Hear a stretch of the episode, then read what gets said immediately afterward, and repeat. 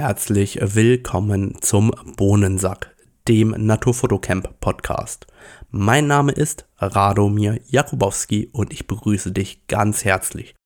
Die Shownotes zu allen Podcast-Episoden findest du unter www.naturfotocamp.de unter dem Reiter Podcast.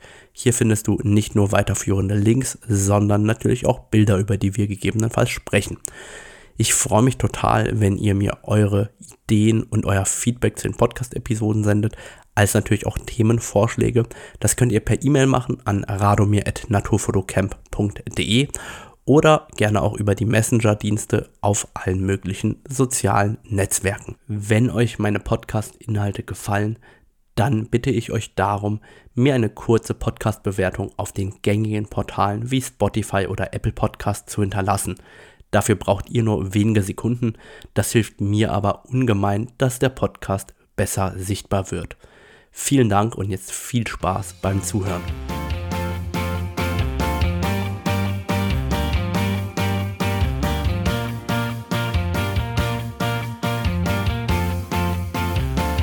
Hi Jan, schön, dass du heute wieder dabei bist zur kränkesten Podcast-Episode des Jahres. Ähm, ich äh, warne einfach mal am Anfang alle vor, wenn ihr das da hört, oder das war dann ich, nicht Jan. Ähm, aber dann kann ich ja mal anfangen. Jan, wie geht's dir denn überhaupt im Moment? Mir geht's schon besser. Ich bin sozusagen der leise Kranke in diesem Podcast. Ich, es geht zwar bergauf, aber es ist immer noch eine ein langes Battle, aber es ist schön, mal wieder hier zu sein in jedem Fall. Und ich, heute wäre ich eigentlich auf der Kap York Halbinsel angekommen, um verschiedene Vögel zu fotografieren, was ich aber leider absagen musste, weil ich einfach so, ich sag mal, körperlich noch nicht in der Lage bin, jetzt mit einem 600er zehn Tage am Stück durch den Urwald zu rennen bei 40 Grad und 80 Prozent Luftfeuchtigkeit.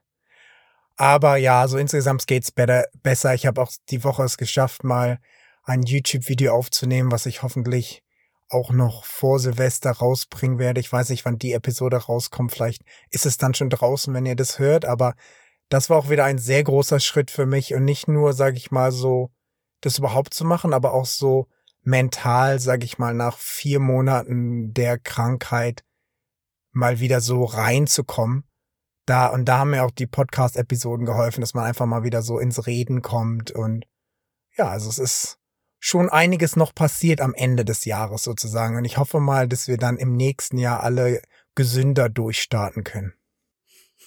Da drücke ich auch die Daumen und ähm, freue mich, dass es da bei dir auch langsam bergauf geht und dass ich auch ein kleiner Teil davon sein darf. Ja, ich ähm, habe eine Info bekommen zu unserem Podcast, weil ähm, ich freue mich ja immer über Feedback, das äh, von euch allen reinkommt. Also immer her damit, egal ob positiv oder negativ oder Ideen, was auch immer. Jedenfalls hat sich einer unserer Stammhörer und auch einer meiner Workshop-Teilnehmer ähm, darüber gefreut, ob du vielleicht ab und zu mehr Australien-Vergleiche bringen kannst. Also deswegen, weil ihr die meisten noch nie in Australien waren, geschweige denn dort gelebt haben. Und ähm, ich muss ihm recht geben, vielleicht peppt das ja sozusagen ein bisschen die äh, Podcast-Episoden nochmal auf, weil man ja doch gar nicht gewohnt ist, ähm, jemanden da zu haben, der am anderen Ende der Welt lebt. Und vielleicht lasse ich mir noch mal die Australien-Frage der Woche einfallen, so ungefähr, wo ich einfach was Blödes frage, wie keine Ahnung, fährt man bei euch auf der rechten oder auf der linken Straßenseite? Also einfach, dass man so, so ein bisschen vielleicht immer nebenbei ein bisschen Input nochmal aus Australien bekommt, weil es ja doch für die meisten ein bisschen exotisch ist. Also dann fährt man rechts oder links. Man, also das Steuer ist auf der rechten Seite und man fährt auf der linken Seite. Das heißt, am Anfang ist es etwas verwirrend, man gewöhnt sich dann aber auch relativ schnell dran. Und ich glaube, Australien ist eigentlich sehr interessant in dem Sinne, dass die großen Städte gar nicht so sehr anders sind wie jetzt so auch eine deutsche Stadt oder so, sage ich mal. Natürlich sind da einige Sachen, die ein bisschen anders sind. Aber wir laufen jetzt nicht alle kopfüber oder drehen uns im Kreis den ganzen Tag oder so. Also so insgesamt so Supermarkt und was weiß ich, da sind schon viele Sachen sehr ähnlich. Aber ich sag mal, wenn man jetzt etwas mehr aus den Städten herausfährt zum Beispiel, da ist es halt ganz anders als in Europa, weil man hier ganz, ganz schnell in Gegenden kommt, wo halt kein Telefonempfang mehr ist und wirklich fast keiner mehr lebt. Das heißt, du bist zum Beispiel hier in Brisbane und fährst so vier, fünf Stunden Richtung Westen und du bist dann im Outback und da ist dann nicht mehr so viel los sozusagen. Das heißt, diese Weite und dieses Unbewohnte kann man hier viel schneller erreichen als jetzt in Europa zum Beispiel. Eigentlich gibt's fast gar keinen, sage ich mal, unbewohnten Ort mehr in Europa, während das kann man hier doch relativ schnell finden, wenn man sich von den Küsten entfernt. Das klingt tatsächlich faszinierend und schön, dass es da ähm, dann doch so ähnlich ist. Ja, ich habe äh, heute ja einiges ähm, mitgebracht an Ideen und Infos, über die ich mich mit dir austauschen will. Ähm, zunächst habe ich seit ungefähr gefühlt drei Monaten wollte ich kurz über ein neues Workshop-Format sprechen, das mir total Spaß macht, aber irgendwie hat das nie gepasst und ich habe gedacht, komm, ich äh, irgendwann muss ich das einfach so ganz ähm, unraffiniert sagen, weil es mich einfach total begeistert. Ich habe jetzt ähm, ein neues äh, Workshop-Format, Shoutout an den Teilnehmer und wir treffen uns alle zwei Wochen zum ähm, Jour fix sozusagen. Wir machen immer jeden Morgen, äh, also einem, alle zwei Wochen morgens so eine halbe Stunde bis 45 Minuten mit den Fragen und den Bildern, die er sozusagen mitbringt, ne?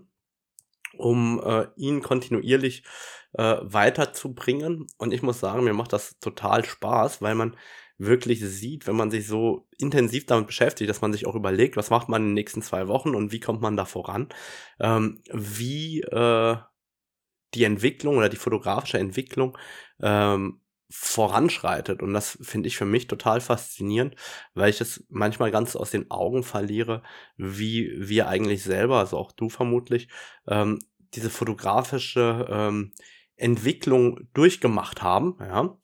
Und genau zu dem Thema hat ähm, die Tage ähm, der Instagram-Account von Julia und Jill, äh, Shoutout an der Stelle, sind zwei Canon-Ambassadore, die eigentlich aus der Hochzeitsfotografie kommen. Ähm, und ähm, ja, Jill ist ein Bekannter von mir, hat ein total spannendes ähm, Zitat oder Zusammenfassung einer Studie gepostet. Und die wollte ich einfach mal als Diskussions Grundlage äh, für uns vorlesen und dann bin ich mal gespannt, wo wir damit landen. Also, ähm, Jory, äh, äh, richtig geil, live hier falsch vorzulesen. Also, Jerry Ulsemann, ehemaliger Professor an der Universität Florida, entschied sich zur Durchführung eines Experimentes. Dafür teilte er seine Klasse aus Studentinnen der Fachrichtung Film und Fotografie in zwei Gruppen ein. Die Studierenden auf der linken Seite bildeten die Gruppe Quantität. Ihre Abschlussnote sollte ausschließlich davon abhängen, welche Menge an Fotos sie produzierten. Dabei kam es nicht darauf an, wie gut oder schlecht diese wären. Die Leute auf der rechten Seite des Raumes bildeten die Gruppe Qualität. Ihre Bewertung würde ausschließlich auf Basis des besten Einzelfotos erfolgen. Der Professor stellte am Semesterende überraschend fest, dass die besten Fotos sämtlich in der Gruppe Quantität entstanden waren. Diese Gruppe machte sich keine Gedanken über die Qualität ihrer Arbeit. Die Studentinnen fotografierten drauf los und experimentierten unbeschwert mit Licht- und Bildkompositionen. Zur gleichen Zeit beschäftigte sich die Gruppe Qualität mit unterschiedlichen Theorien, auf welchem Wege großartige Fotos zu erzielen sei. Dabei kam leider die Praxis viel zu kurz. Mit kreativer Freiheit und Erfahrung entwickelte sich die Gruppe Quantität zu besseren Fotografinnen. Das ist sozusagen äh, dieses Zitat oder die Basis, äh, auf der ich dir gerade den Ball zuwerfen will. Was ist denn dein erster Impuls, wo du das hörst? Mein erster Impuls war, dass ich mit Sicherheit in der Gruppe Quantität sehr gut abschneiden würde, weil ich doch auch immer extrem viele Fotos mache. Ich habe zum Beispiel auch noch, wo, wo es mir nicht so gut ging, war ich auch noch mit einem Kumpel aus Kanada unterwegs, der hier für zwei Wochen in Australien war. Da habe ich, glaube ich, obwohl ich fast kaum fotografiert habe, auch 14.000 Bilder gemacht, die ich mir noch nicht mal angeguckt habe. Werde jetzt die Tage auch mal machen. Und ich bin eigentlich schon immer ein großer Verfechter von Quantität mit einer Vision gewesen. Ich sag mal, im Endeffekt brauchst du beides. Ich glaube, man kann das nicht so krass trennen. Aber ich habe mich schon immer über die Leute gewundert, sage ich mal, die sagen, ja, hier ist so super Action-Fotografie und ich drück nur einmal ab, genau im richtigen Moment. Das klappt meiner Meinung einfach nach nicht. Ich war schon immer ein großer Verfechter, deshalb an der R5 benutze ich auch oft die 20 Bilder pro Sekunde, dass du schon eine gewisse Vision haben musst, was du für ein Foto machen willst. Wenn du jetzt einfach wie ein Irrer nur in den Wald rennst und 100.000 Bilder machst, das macht auch keinen Sinn, sage ich mal. Aber wenn du jetzt eine bestimmte Szene hast oder so und da geht's dann rund, dann musst du einfach auch mal draufhalten, um das Bild zu kriegen. Ja, also ich glaube, das bezieht sich ja auch zum Teil stärker auf die Anfänger und gar nicht auf den Bereich, in dem wir uns bewegen. Aber erstmal habe ich mich selber in Anführungszeichen ertappt gefühlt, weil bei mir ging es ja auch erstmal in Richtung Quantität. Am Anfang, ähm, ich habe grob gelernt, wie Fotografie funktioniert, analog noch ganz wenig fotografiert und dann digital, sobald es losging, ganz, ganz viel und habe einfach experimentiert und probiert. Und da kam meiner Meinung nach mir zugute, dass es damals ja noch keine richtige Informationen über Digitalfotografie gab, weil die ja noch neu waren. Und man konnte entweder diese alten analogen Bücher lesen, wo man dir den Reflektor auf so kleinen Mini-Bildchen erklärt hat, in dreimal zwei Zentimetern Größe gefühlt. Und ähm, da musste man experimentieren. Und so hat sich das ja auch bei mir am Anfang jetzt erstmal entwickelt. Aber ich habe da auch an viele Freunde und Bekannte denken müssen. Also ich habe ähm, einen guten Freund, ich will mal seinen Namen jetzt mal nicht nennen, aber es ist so, er kauft sich immer die neueste Kamera und die beste Kamera und hat alle tollen Objektive daheim liegen und er weiß es auch selber, seine Frau macht die besseren Bilder. Sie benutzt die Kamera, die er vor drei Jahren aussortiert hat, mehr oder weniger, geht aber regelmäßig fotografieren, einfach Spaß an der Fotografie. Und er überlegt sich immer sehr viel, sehr theoretisch und diskutiert mit mir immer ganz viel Theorie, ähm, hat aber dann viel zu wenig Praxis-Input, um es dann, wie soll ich sagen, so, so, so richtig umzusetzen. Und ich glaube, dass diese praktische Komponente dann doch entscheidend ist, damit man relativ blind diese Bilder machen kann. Ich glaube auch, die Fotografen, die heute sagen, ich mache ein Einzelbild oder ich mache nur ganz selten hier und da ein Bild, ja, von mir aus auch mit einer Leica M mit manuellem Fokus.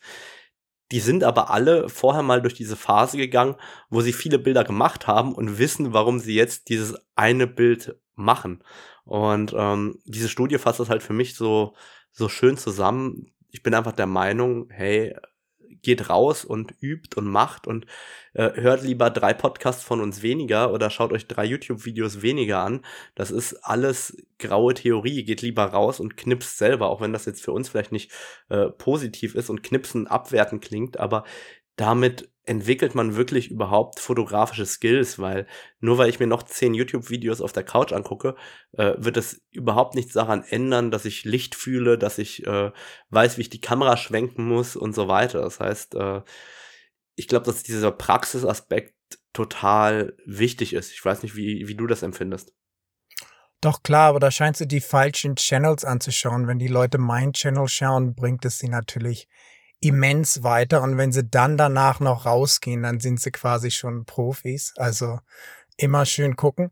Aber ich sag mal im Endeffekt, man braucht halt Erfahrung. Und Erfahrung kriegst du nur durch Bilder machen und Fehler machen. Und wenn ich jetzt immer rausgehe und nur ein Bild mache, dann dauert es viel länger, ganz viele Fehler zu machen, als wenn ich jetzt einfach bei ganz verschiedenem Wetter rausgehe und einfach drauf losballere und dann sehe, ach, heute war es wolkig und ich habe gegen den Himmel fotografiert und alle meine Bilder sind schwarz, weil ich falsch belichtet habe oder ich war woanders und es war sonnig und ich habe was falsch gemacht. Wenn du je mehr du draußen bist und je mehr Bilder du machst, desto schneller lernst du auch. Weißt du, ich denke, darauf kommt es halt einfach an. Ich weiß nicht, wie viele Bilder ich immer, also ich denke mal, es werden mit Sicherheit mehrere Millionen sein, wenn es nicht über zehn Millionen Bilder sind, die ich schon in meinem Fotografenleben bisher gemacht habe. Und du lernst halt einfach nur über Bilder machen und Fehler machen. Und durch das Digitale ist es natürlich viel einfacher, weil du es eigentlich schon hinten auf der Kamera sehen kannst. Das heißt, du musst gar nicht durch diesen Prozess gehen, das zwischen Bild machen und Fehler finden oder die deine Bildkomposition oder dein Bild zu verbessern, müssen nicht Stunden oder Tage liegen. Das kannst du eigentlich sofort machen.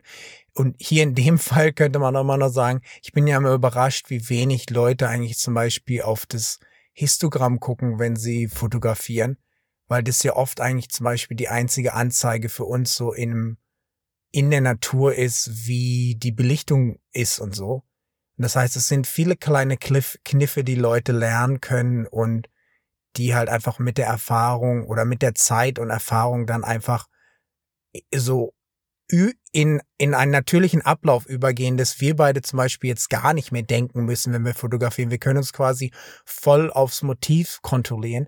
Und das ist immer eine Sache, die ich Leuten sage. Ihr müsst eure Kamera komplett blind bedienen können. Ihr wollt überhaupt nicht drüber nachdenken müssen, welchen Knopf muss ich jetzt drücken, welches Rad muss ich jetzt drehen, wo, wo war noch mal die ISO oder so das muss alles komplett blind passieren. Und ich denke, wenn man das schafft, die Kamera und Objektiv und Stativ, Kopf und was weiß ich, alles blind zu bedienen, dann kann man sich auch voll auf die Bildkomposition oder auf die Bilder konzentrieren und wird auch ein deutlich besserer Fotograf nach meiner Meinung nach. Ja, ich glaube aber auch, dass man erstmal Komposition und die Grundlagen so richtig verinnerlicht haben muss. Und da sind diese Fehler als auch die Erfolgserlebnisse total entscheidend, weil man zumindest wenn man halbwegs ordentlich reflektiert, sich darüber Gedanken machen kann, hey, wie ähm, muss ich denn mein Bild machen, damit das überhaupt schön wird? Weil ich glaube, gerade am Anfang ist ja das Problem, dass man oft das falsche Feedback auch bekommt. Ich glaube, dafür, deshalb halten sich auch viele relativ schlechte Fotografen für herausragende Fotografen, weil die nur den Input von zu Hause kriegen, was weiß ich, von der äh, liebenden Ehefrau, dem liebenden Ehegatten, von äh, den Eltern oder wo auch immer, die einfach immer nur sagen, das ist ganz toll. Ähm, und dass man doch auch Kritik braucht, um sich weiterzuentwickeln, sei das jetzt externe Kritik oder halt interne Kritik. Ähm, zumindestens die hervorragenden Fotografen die ich kenne oder wo ich sage, das sind aus meiner Sicht wirklich hervorragende Fotografen, da würde ich bei allen sagen, dass die sehr selbstkritisch sind, vielleicht kritischer als der externe Betrachter. Also ich bin zu meinen Bildern auch immer sehr, sehr selbstkritisch und bin eigentlich fast nie zufrieden. Und ich glaube, dass genau diese Kritik ja auch dazu führt, dass wir irgendwie ähm, besser werden wollen. Und da habe ich die Tage noch ein interessanten Input per WhatsApp bekommen, tatsächlich von einem unserer Hörer. Shoutout. Ähm, da ging es um das Thema der Übertechnifizierung, nenne ich es mal. Und zwar, dass wir Fotografen oft gar nicht ähm, nur an dem Bildergebnis interessiert sind, sondern teilweise auch an einem technischen Aspekt und dann in der Retrospektive feststellen, was wir eigentlich für Idioten vorher waren. Also nehmen wir mal an, du hast eine neue Technik, die du gerne einsetzen möchtest, wie ein Makroobjektiv oder ein Tilt-Shift-Objektiv oder ein Blitz oder irgendetwas in der Richtung. Und dann machen wir ein Foto mit diesem Objektiv oder mit dem Blitz oder mit der Technik, die wir gerade erlernt haben. Ja, das ist super zum Üben, gar keine Frage. Aber dann sind wir an einem Ort, wo wir vielleicht nur einmal sind. Wir sind dann in Australien, ne?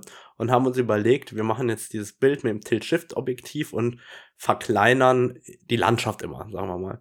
Und dann denkst du dir 15 Jahre später, was ist das denn für ein Rotz? Ich habe alle Bilder mit diesem Tilt-Shift-Objektiv in dieser Verkleinerung dargestellt und ähm, habe nicht ein einziges normales Landschaftsbild, nenne ich es mal, gemacht, obwohl ich zum Landschaftsfotografieren in Australien war. Ich, ich kann mich überhaupt nicht mit meinen Bildern daran erinnern, was passiert ist. Fall ich darauf hinaus, dass wir Fotografen unsere eigenen Bilder ganz oft aus der Brille bewerten. Ich habe eine neue oder eine andere ähm, Technologie umgesetzt und uns dann äh, darauf beschränken, anstatt eigentlich darüber nachzudenken, ob Motiv, Licht, Bildaufbau und so weiter zusammenspielen. Ich weiß nicht, ob äh, du diese Beobachtung auch hin und wieder machst. Es ist ganz lustig, so als du es erzählt hast, dachte ich, das betrifft mich ja gar nicht.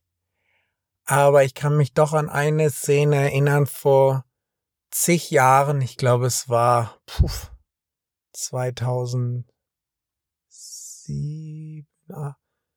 2006 vielleicht, keine Ahnung, lange her, sind wir nach Norwegen, nach Nordnorwegen gefahren mit dem Wohnmobil. Und damals war ich halt auf so ganz Vogel sehr eng im Bild getrimmt, sage ich mal. Schön so mit 600ern, am besten noch die Konverter drauf. Und wenn ich da jetzt so zurückblicke auf die Bilder, denke ich mir die ganze Zeit, meine Güte, da hast du schon gut verkackt sozusagen, weil quasi jeder Vogel ist quasi, na, du warst ja auch schon in Norwegen, weißt du, ist quasi krasse Landschaft, überall so kleine Hügel, wo die Vögel draufstehen mit großen Bergen im Hintergrund. Und was für Bilder habe ich gemacht? Immer schön der Vogel so richtig, am besten noch so an, an allen vier Ecken anstoßend mit dem 600er, wo ich jetzt so zurückblicke und denke, Mann, da hättest du auch mal etwas über den Tellerrand schauen können. Und das ist jetzt vielleicht nicht ganz dein Beispiel, aber ich denke, das ist schon ein Beispiel, was ich jetzt auch viel mehr beherzige, dass du halt doch immer versuchst, verschiedene Aspekte von einem Motiv in Szene zu setzen. Also wenn du jetzt so eine ähm, Pfuhlschnepfe im Brutkleid hast, die auf so einem coolen Hügel in einer coolen Landschaft steht, dann ist es vielleicht eine coole Idee, auch mal ein Bild mit etwas weniger als 1200 Millimeter zu machen. Ja, und genau das meine ich damit. Ich glaube, dass wir, ich sag vielleicht sogar wir Männer eher sogar noch ähm, dieses Verkopfen in die Technik oftmals haben. Das ist, keine Ahnung, stell dir vor, du gehst, fährst nach New York City und machst von deiner Frau immer nur Bilder mit dem 200 mm 2,0, weil das schön freistellt. Und dann hast du halt nachher nur Bilder mit perfekter Freistellung, wo auf keinem Bild New York zu sehen ist, sondern immer nur deine Frau maximal formatfüllend mit perfekter Freistellung. Und ähm, das ist, wir einfach ganz oft genau diesen Fehler machen. Und ähm, ich glaube, es ist normal, das ist ein Teil der Entwicklung. Ähm, aber so in der Retrospektive, schaut mal eure alten Bilder an, da werdet ihr viele solche Unfälle äh, bemerken, wie, keine Ahnung, ich mache alles nur mit dem Tele oder ich mache alles nur mit dem Weitwinkel oder jetzt ist auf einmal Fisheye-Episode oder Color Key oder HDR oder je, jeder hat ja diese Dinge gemacht. Und ähm, viel wichtiger ist manchmal zu schauen, was denkt denn ein externer über die Bilder, der gar nicht weiß, welche Technik wir verwendet haben, weil dem Betrachter ist doch vollkommen egal, ähm, was ich mir für eine Technik ausgedacht habe und was ich da gemacht habe. Den interessiert doch eigentlich nur das Bildergebnis, es sei denn, das ist so ein Technik-Nerd äh, wie du und ich. Da hat mir ja interessanterweise auch das Videofilm sehr geholfen, weil man doch bei, weil es bei Video halt viel mehr auf eine Story auch ankommt sozusagen. Das heißt, wenn du jetzt mal, es sieht einfach gar nicht gut aus, wenn du so einen Vogel nur mit 600 Millimeter die ganze Zeit filmst. Und da ist es schon gut, dass du immer zum Beispiel so einen Eröffnungsshot hast, zum Beispiel, wo der Vogel einfach ganz klein in so einem Baum sitzt und dann hast du so ein anderes Bild, wo er halt sich gerade im Baum putzt und dann hast du vielleicht noch ein Bild mit dem 600 da und dann hast du noch so ein paar andere Bilder. Das heißt, einfach dieses versuchen mehr eine Geschichte mit den Bildern zu erzählen, was halt gerade beim Film auch sehr wichtig ist, hat mir in dem Aspekt schon sehr geholfen, auch beim Fotografieren einfach zu versuchen, eine größere Vielfalt an Bildern zu machen.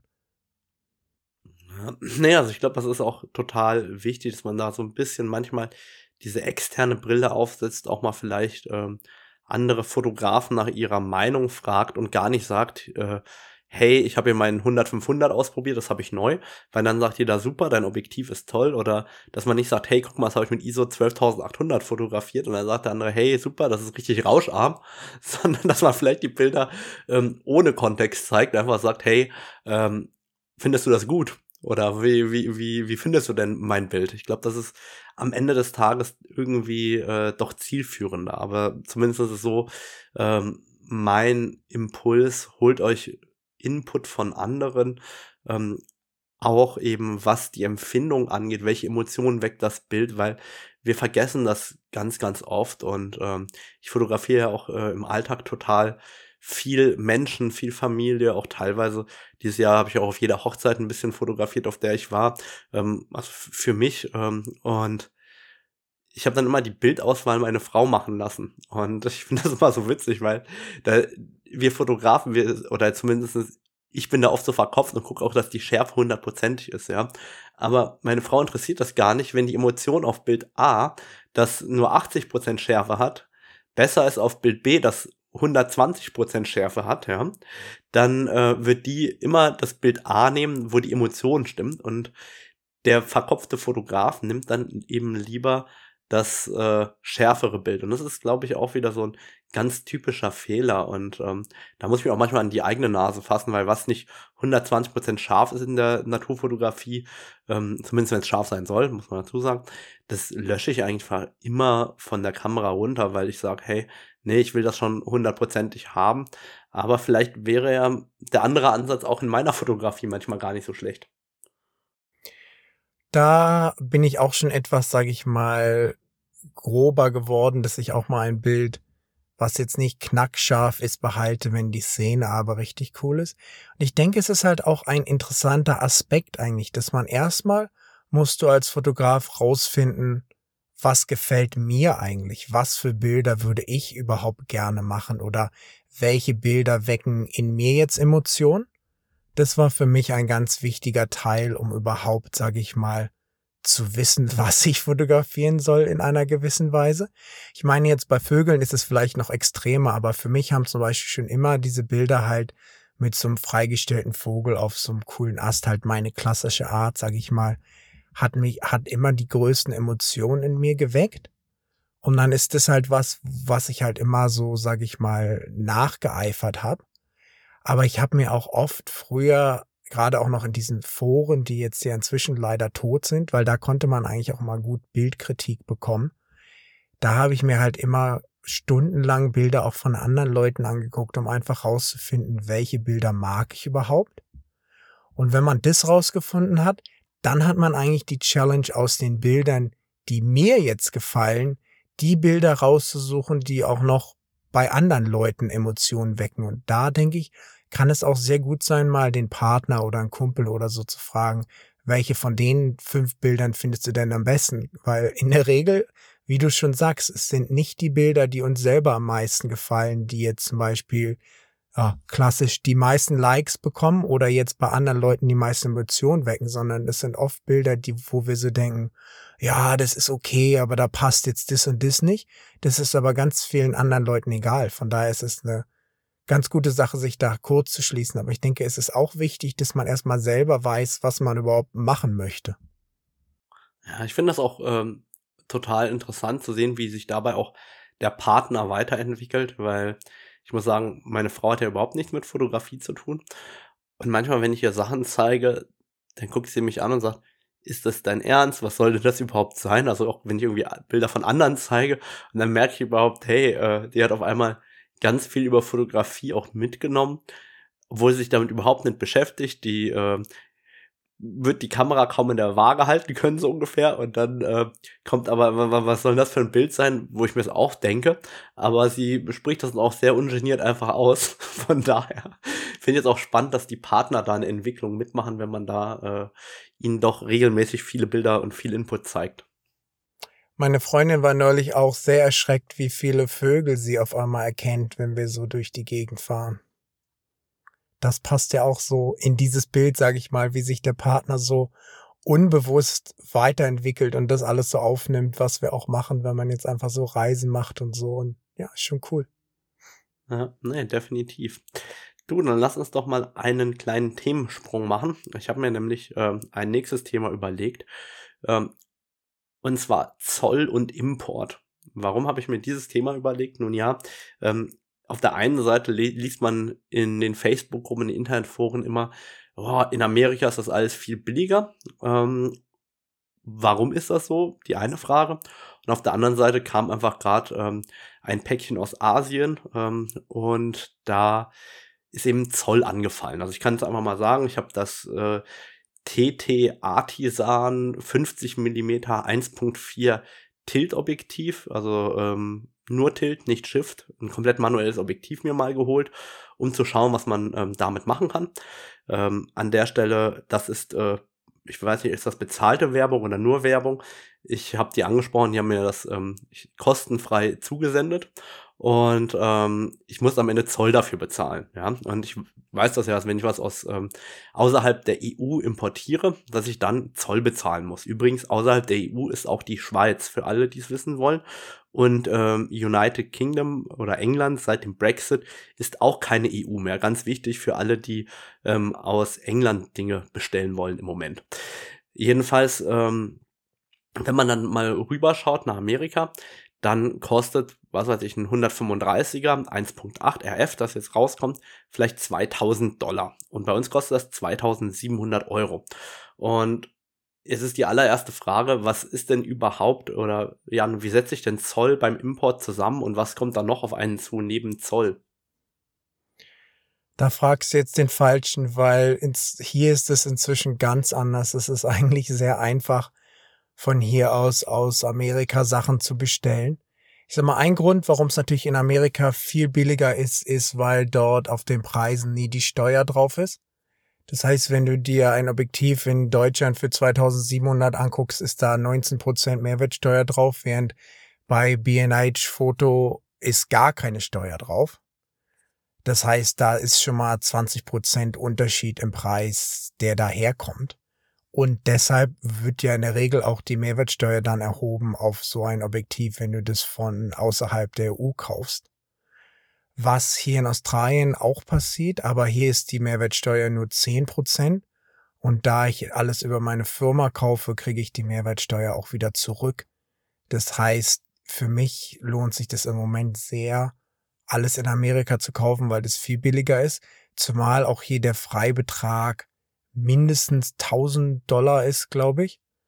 Und bei vielen Sachen scheinen die aber gar nicht so richtig zu gucken oder so. Das heißt, es kommt eigentlich immer durch. Und zumindest in Australien lohnt sich das. Aber ich habe als Faust in, sorry, fangen wir nochmal den Satz an. Aber ich weiß, dass sich das gerade also aus Deutschland oder innerhalb der EU eigentlich nicht mehr wirklich zu lohnen scheint, weil da doch nochmal, wie du sagst, auch viele Zölle anfallen.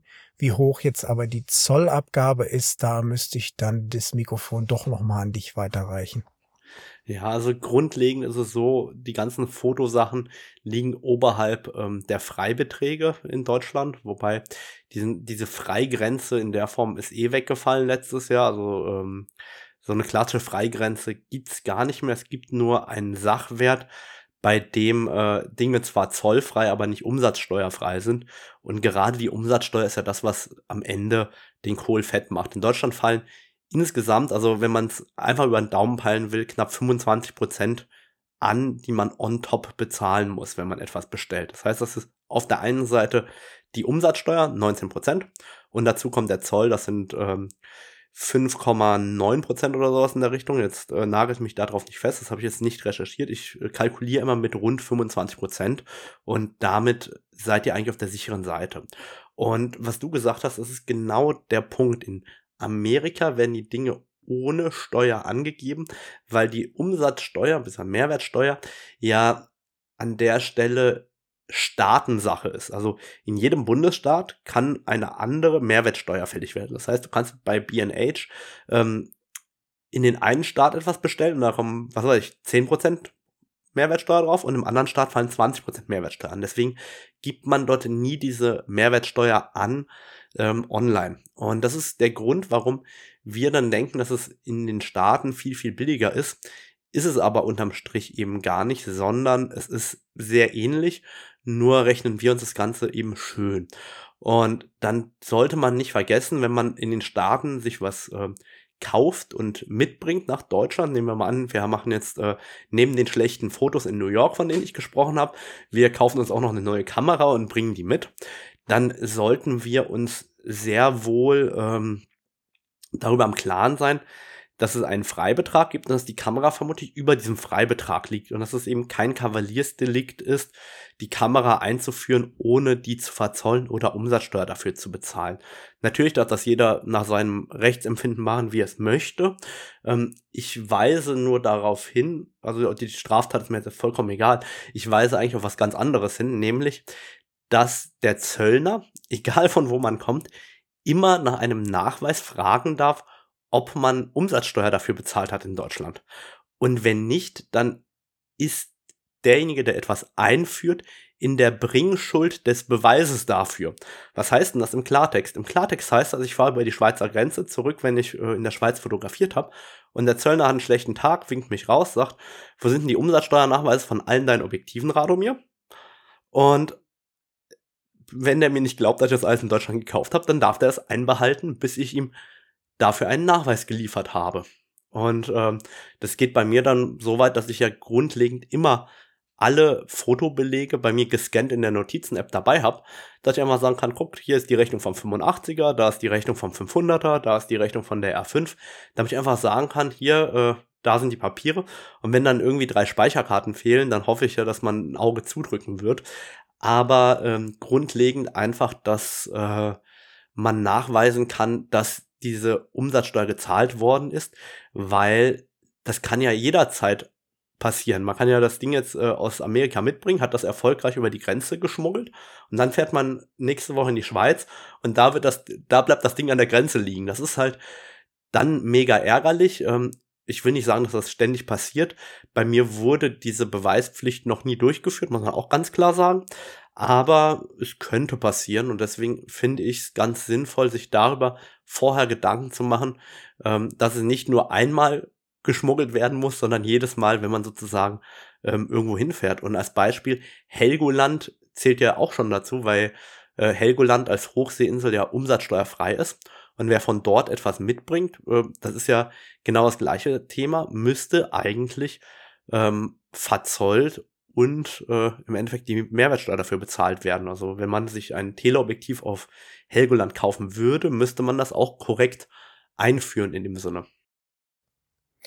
Ich sag mal, eine andere Sache ist ja noch, ich weiß nicht genau, wie das jetzt in Deutschland ist, aber ich weiß, dass zum Beispiel hier in Australien Canon eigentlich zum Beispiel keine Kameras, keine grau importierten Kameras repariert zum Beispiel. Und auch bei Objektiven geht es immer so ein bisschen nach Kulanz und so. Das heißt, du hast natürlich auch noch ein anderes Risiko. Und ich jetzt zum Beispiel als professioneller Fotograf muss nachweisen, wenn ich zum Beispiel CPS-Mitglied hier sein will, dass ich meine ganzen Sachen in Australien bei einem ähm, akkreditierten Händler auch gekauft habe. Das heißt, es ist jetzt auch nochmal ein so ein Punkt, den man vielleicht gar nicht unbedingt bedenkt, wenn man jetzt eine Kamera kauft. Aber wenn die jetzt mal kaputt geht oder ein Garantiefall herrscht, kannst du in der Regel jetzt nicht eine Kamera, die du aus Amerika mitgebracht hast, einfach bei Canon Deutschland abgeben und die tauschen die um oder so. Ja, also ich glaube, ähm, gerade beim Thema Garantie und Gewährleistung werden die ja ganz genau hinschauen. Aber wenn man die Reparatur bezahlt, müssten die das ja eh reparieren. Also zumindest nehme ich mal an. Also wenn du sagst, äh, ich bezahle die Reparatur, dann sollte das ja kein Thema sein. Aber das weiß ich tatsächlich auch nicht, weil ich ähm, alles hier bei AC Foto immer kaufe. Deswegen keine Ahnung, ob das äh, oder wie das tatsächlich gehandhabt wird wenn man mal etwas Importiertes kauft. Da müsste ich mal nachfragen. Das ist tatsächlich eine interessante Frage. Wenn ich das nächste Mal mit jemandem vom CPS telefoniere, dann werde ich das mal fragen. Du hast wahrscheinlich recht. Ich denke mal, es ist wahrscheinlich das, wenn was kaputt geht, was normalerweise auf Garantie getauscht würde. Das machen sie wahrscheinlich nicht bei einem Grauimport und du musst es dann wahrscheinlich bezahlen. Wenn jetzt dein dein Shutter nach 10.000 Bildern schon kaputt geht, der eigentlich getauscht werden würde, würden sie jetzt vielleicht nicht machen, wenn es halt eine Kamera ist, die jetzt aus einem aus Auslandsimport kommt sozusagen. Das war halt nur was, was ich in was ich in jedem Fall hier weiß. Dies, es ist quasi hier wohl die Entscheidung von Canon, ob sie das reparieren wollen oder nicht. Aber das kann auch in jedem Land wieder anders sein. Da gab's oder da gibt es auch gerade eine spannende Sammelklage gegen Sony in den USA. Und zwar ist dort die Herausforderung, dass Sony anscheinend, ich habe keine Sony, ich kann es nicht beurteilen, die Seriennummer an vielen Objektiven einfach aufklebt. Bei Canon sind die ja ähm, eingraviert oder so, so tiefer eingeklebt, dass die nicht abfallen. Auf jeden Fall scheinen die sich bei Sony gerne leicht zu lösen. Und ähm, da hat einer sein Objektiv eingeschickt zur Reparatur und die Seriennummer ist abhanden gekommen. Also die ist quasi, ähm, dieser Aufkleber ist irgendwo weggekommen. Und die weigern sich, das Objektiv zu reparieren. Und ähm, das ist natürlich besonders scheiße, auf gut Deutsch, weil äh, da hast du ein Objektiv und weil du die Seriennummer verloren hast, weigert man sich, dieses Objektiv zu reparieren. Das ist dann natürlich mega ärgerlich. Was ist denn da der der Grund dahinter, dass sie denken, das ist geklaut oder das ist auch wieder so ein Grauimport oder so. Das sind ja eigentlich die einzigen beiden Gründe, warum sie es nicht ich machen vermute, würden, theoretisch. Ich vermute, dass es da um das Thema Diebstahl geht. Ähm, ja, aber wenn man halt das Produkt mit so einer Seriennummer versieht, wo es halt relativ leicht abfallen kann, ist das natürlich äh, für die Nutzer total mies. Und deswegen gibt es da anscheinend auch eine Sammelklage. Das hatte ich neulich auf Petapixel äh, ähm, gelesen. Müsste ich mal raus und vielleicht finde ich da auch noch den Link, dann packe ich den äh, in die Show Notes nochmal rein. Ähm, müsste ja irgendwie zu finden sein auf Petapixel. Jetzt ähm, habe ich mir die Frage gestellt, Jan, freuen wir uns über Fotoequipment noch genauso wie früher oder nicht? Also wenn wir was Neues haben. Wenn's was richtig Cooles ist, dann ja. Aber ich bin schon etwas abgestumpft, sag ich mal. Ich sag mal, wo mein RF 600 in der Kiste ankam, da kam doch noch etwas Aufregung auf sozusagen. Aber wenn ich jetzt so eine R6 Mark II oder eine R7 zum Testen mir kaufe für YouTube, da ist es, dann muss ich schon zugeben, dass über die Jahre die Aufregung jetzt etwas geringer ist, wenn ich jetzt eine R7 auspacke. Aber zum Beispiel, als ich meine erste R5 bekommen habe, da war doch auch nochmal etwas mehr los sozusagen.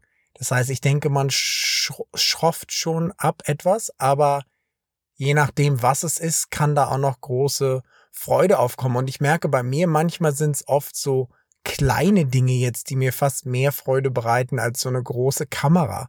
Ich habe mir neulich jetzt so ein paar Zubehörteile kommen lassen, wo ich die R3 in so einen Käfig machen kann mit lauter so Karabinern, wo ich und Kugelköpfen, wo ich dann noch lauter Sachen dran befestigen kann. Das begeistert mich jetzt irgendwie fast mehr als die Kamera selber. Das heißt, ähm, du würdest sagen, du stumpfst auch ab und ähm, so geht's mir eigentlich auch. Also ich stelle das immer wieder fest. Ich kaufe Sachen und eigentlich erst, wenn ich jetzt, wenn der Einsatzzweck gekommen ist, nehme ich die mehr oder weniger aus der Packung. Also es kann sein, dass wenn ich einen Backup-Card-Reader kaufe, damit einer da ist, falls meiner kaputt gehen würde, ja, dann bleibt er sein Leben lang in der Originalverpackung, bis es den Kartentyp nicht mehr gibt, wenn der andere ähm, so lange gehalten hat. Ähm, und ich habe auch nachdem du so begeistert vom 100 400 RF gesprochen hast, das habe ich mir tatsächlich gekauft. Das liegt quasi jetzt vor mir auf dem Schreibtisch. Und ich habe jetzt in den letzten zwei Wochen äh, nicht ein Bild damit gemacht, weil ich einfach noch keinen Einsatzzweck dafür hatte.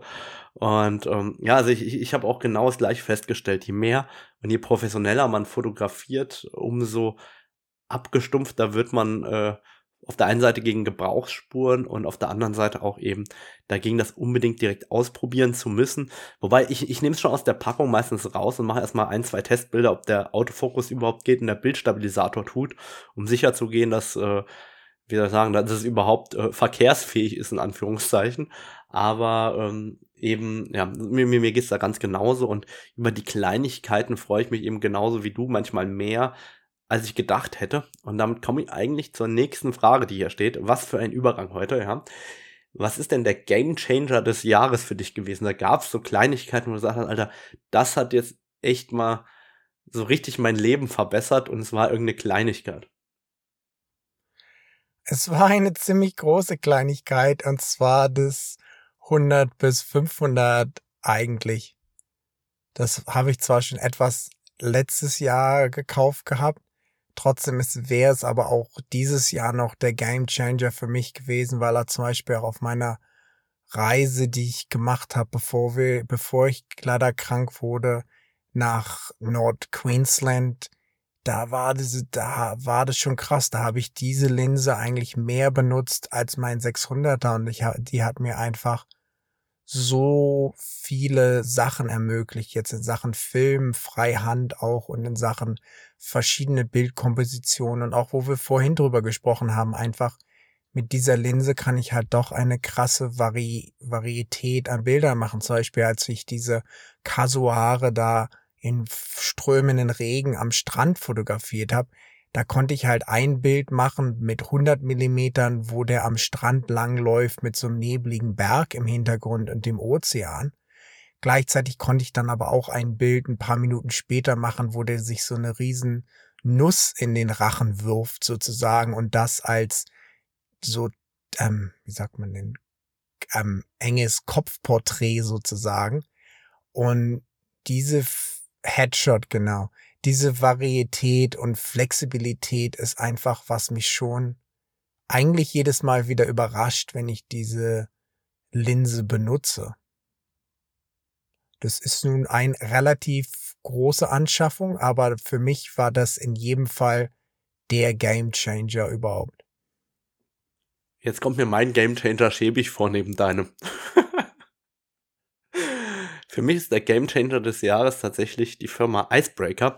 Ähm, auch hier nicht gesponsert oder so. Ich habe mir letztes Jahr im Winterschlussverkauf so einen dicken Wollpulli aus Merino-Wolle von denen gekauft. Und ich hasse ja Wolle. Also ich habe irgendwie so mit 15, 16 festgestellt, Wolle kratzt so sehr.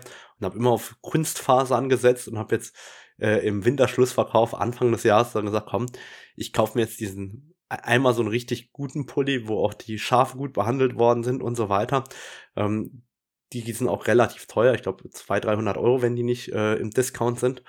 Und da habe ich einfach gesagt, komm, ich probiere das jetzt aus. Und jetzt kam ja der Winter und ich habe angefangen, hier ähm, dann den Pulli anzuziehen. Und der ist so weich und warm, ja. Und ich habe sogar aufgehört, darunter überhaupt ein T-Shirt zu tragen. Trage den immer auf der nackten Haut, ja. Und ich fühle mich immer so jetzt ganz mollig warm. Persönlich. Ja, das ist okay. Also ich, ich fühle mich da drin wie so, wie, so, wie, so, wie so ein faules Schaf und ich fühle mich so richtig wohl darin, ja. Und ähm, dieses Gefühl dieser Merino-Wolle auf der nackten Haut irgendwie, das hat für mich so, so diesen Wohlfühlfaktor total verändert. Und egal, ob ich jetzt fotografieren gehe, dann äh, ziehe ich in der Kälte Merino-Wolle an und darauf vielleicht noch eine Daunenjacke oder sowas. Äh, also alles nur Naturfasern. Ähm, irgendwie für mich war das so, ein richtiges Aha-Erlebnis, weil ich halt sonst immer nur diese ganzen Plastikkram kenne, egal ob das im Sport ist oder ob das ähm, äh, beim Fotografieren ist. Ich habe immer diese, ich nenne es mal, Plastikshirts mehr oder weniger getragen und ich meine, Fleece ist ja auch nichts anderes als eine Plastikjacke und eine Gore-Tex-Jacke oder was auch immer da drauf ist ja auch eine Plastikschicht. Ähm, jetzt werden mich einige steinigen, dass äh, Plastik nicht gleich Plastik ist, aber es waren halt Kunstfasern und ich hätte nicht gedacht, dass das für mich äh, im Lebensgefühl so einen Unterschied äh, machen kann eigentlich. Also das war, das war so für mich äh, der Gamechanger dieses Jahr gefühlt. Ich habe auch so ein paar Shirts und ich denke, das ist auch ein gutes Beispiel, dass man durchaus gerade bei Kleidung auch mal ganz viele verschiedene Dinge ausprobieren muss, bis man was findet, was einem wirklich sehr gut gefällt. Das erinnert mich auch daran, ich habe noch so ein Odlo-Shirt. Das ist so aus Kunstfasern. Das heißt, das wird jetzt bei dir unten durchfallen. Aber das habe ich mir, weiß ich nicht, vor so 15 oder noch mehr Jahren in Deutschland gekauft und habe seitdem eigentlich auch nichts Besseres mehr gefunden. Das heißt, es ist schon leicht abgeranzt sozusagen, aber trage ich doch immer noch eigentlich jedes Mal, wenn es kalt ist beim Fotografieren. Ja, und ich meine genauso, ich meine, ich habe ja auch noch die ganzen Kunstsachen und werde die auch weiter benutzen, bis die irgendwann Löcher haben. Aber es, neue Sachen kaufe ich mir jetzt halt von Icebreaker aus der Merino-Wolle. Und meine Mama hat mir schon zu Weihnachten den zweiten Pulli geschenkt. Jetzt habe ich schon zwei davon. Trock, trock, trocknet es denn auch schnell zum Beispiel? Ich sag mal, das sind ja so manche Sachen, wo halt so Kunstfasern oft noch Vorteile haben. Wobei Wolle ist auch ziemlich gut eigentlich das Interessante ist, dass das auch wenn es kühl oder nass ist, ist das viel schneller warm. Also die, dieses Wärmegefühl ist eigentlich auch wenn es nass ist direkt da und es fängt nicht an zu riechen. Also ich äh, probiere das jetzt sehr intensiv aus. Also den Pulli habe ich äh, seit einem Monat noch nicht gewaschen, weil die werben ja damit, dass man die nie waschen muss. Ähm, und ich bin da mal gespannt, ob das tatsächlich dann ähm, auch zutreffen wird, weil da gab es auch eine Icebreaker Challenge irgendwie bei Globetrotter und Co. Da habe ich zwei äh, Blog-Einträge gelesen, wo die Leute es ausprobiert haben und es auch nicht geglaubt haben. Die haben eine Woche auch richtig Sport mit diesen Oberteilen gemacht und es hat nicht angefangen zu riechen. Soweit gehe ich jetzt nicht, aber ich trage den Pulli halt im Alltag und bis jetzt musste ich den noch nicht waschen. Also es heißt ja, den muss man nur lüften. Ich bin mal gespannt. also eigentlich klang das ja jetzt so, als hättest du den noch gar nicht ausgezogen, seit du den bekommen hast. Nee, also ich ziehe den halt regelmäßig auch daheim und einfach so auf der Couch liegen, weil dann liegst du auf der Couch und denkst, ach, das ist aber jetzt angenehm. so, jetzt habe ich mir noch einen Punkt aufnotiert. Da steht Jahresrückblick. Ich äh, klicke ja keine Podcast-Episode an, wo Jahresrückblick drin erwähnt wird. Also sollten wir, wie soll ich sagen, entweder den Jahresrückblick kurz halten oder den nicht im Episodentitel verraten, damit äh, ein paar Leute das Ding noch hören. Ähm, Gibt es irgendwas zum Jahresrückblick, was wir machen müssten? Fällt dir irgendwas ein? Jetzt nichts Spezielles. Ich sag mal, ein Jahresrückblick ist ja eigentlich immer was relativ Persönliches und du hast total recht. Ich klicke auch gar nichts an, wo so steht hier meine zehn besten Fotos im Jahresrückblick oder sowas. Oder noch schlimmer jetzt auf Instagram. Im Moment haben alle Leute diese Reels, wo sie so sagen, oh, hier sind meine besten Fotos von diesem Jahr. Und dann geht's so bang, bang, bang, bang, bang, bang, bang, vier Sekunden und du hast so 100 Bilder gesehen und eigentlich hast du gar nichts gesehen. Das heißt, eigentlich Jahresrückblick ist, ist immer eine komische Geschichte. Dann fällt mir gerade auf, was wir jetzt daraus machen können. Eigentlich können wir doch hier bei diesem Jahresrückblick eine Warnung aussprechen. Diese ganzen Apps, die genau das erstellen, sind ja eine riesige Sicherheitslücke. Ich glaube, den meisten ist das gar nicht klar, weil du lädst dann so eine App runter, verlinkst die mit Facebook oder Instagram, gibst denen ja die Möglichkeit, auf alles zuzugreifen in deinem Account. Und ähm, diese externe App zu hacken ist natürlich wesentlich einfacher als direkt Instagram oder Facebook zu hacken. Von daher ist das ja sozusagen ein perfektes Eintrittstor, um deinen äh, Account zu hacken mit diesem Vorwand äh, Jahresrückblick. Und meinst du zum Beispiel auch diese Top Top 9 zum Beispiel? Also ich halte das für eine Was riesige immer ganz viele posten. Deshalb, wenn ich das gemacht habe, mache ich dieses Jahr auch nicht, aber ich habe das immer nur auf Websites gemacht, wo du dich auch gar nicht einloggen musst oder sowas. Das gibt's auch überall, wo du irgendwas eingeben musst, E-Mail-Adresse oder App runterladen, um sowas zu machen, würde ich auch überhaupt nicht machen. Du findest aber auch Websites, wo du quasi das Top 9 für jeden erstellen kannst. Da kannst du einfach egal welchen Instagram-Account es in der Welt gibt eingeben sozusagen und der erstellt dir eine Top 9.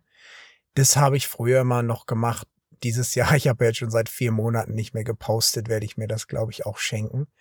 Aber an der Stelle kann man auch sagen, wenn man jetzt nicht diese Zwei-Faktor, wie heißt es denn auf Deutsch? Authentifizierung. Authentifizierung, okay, fast gleich.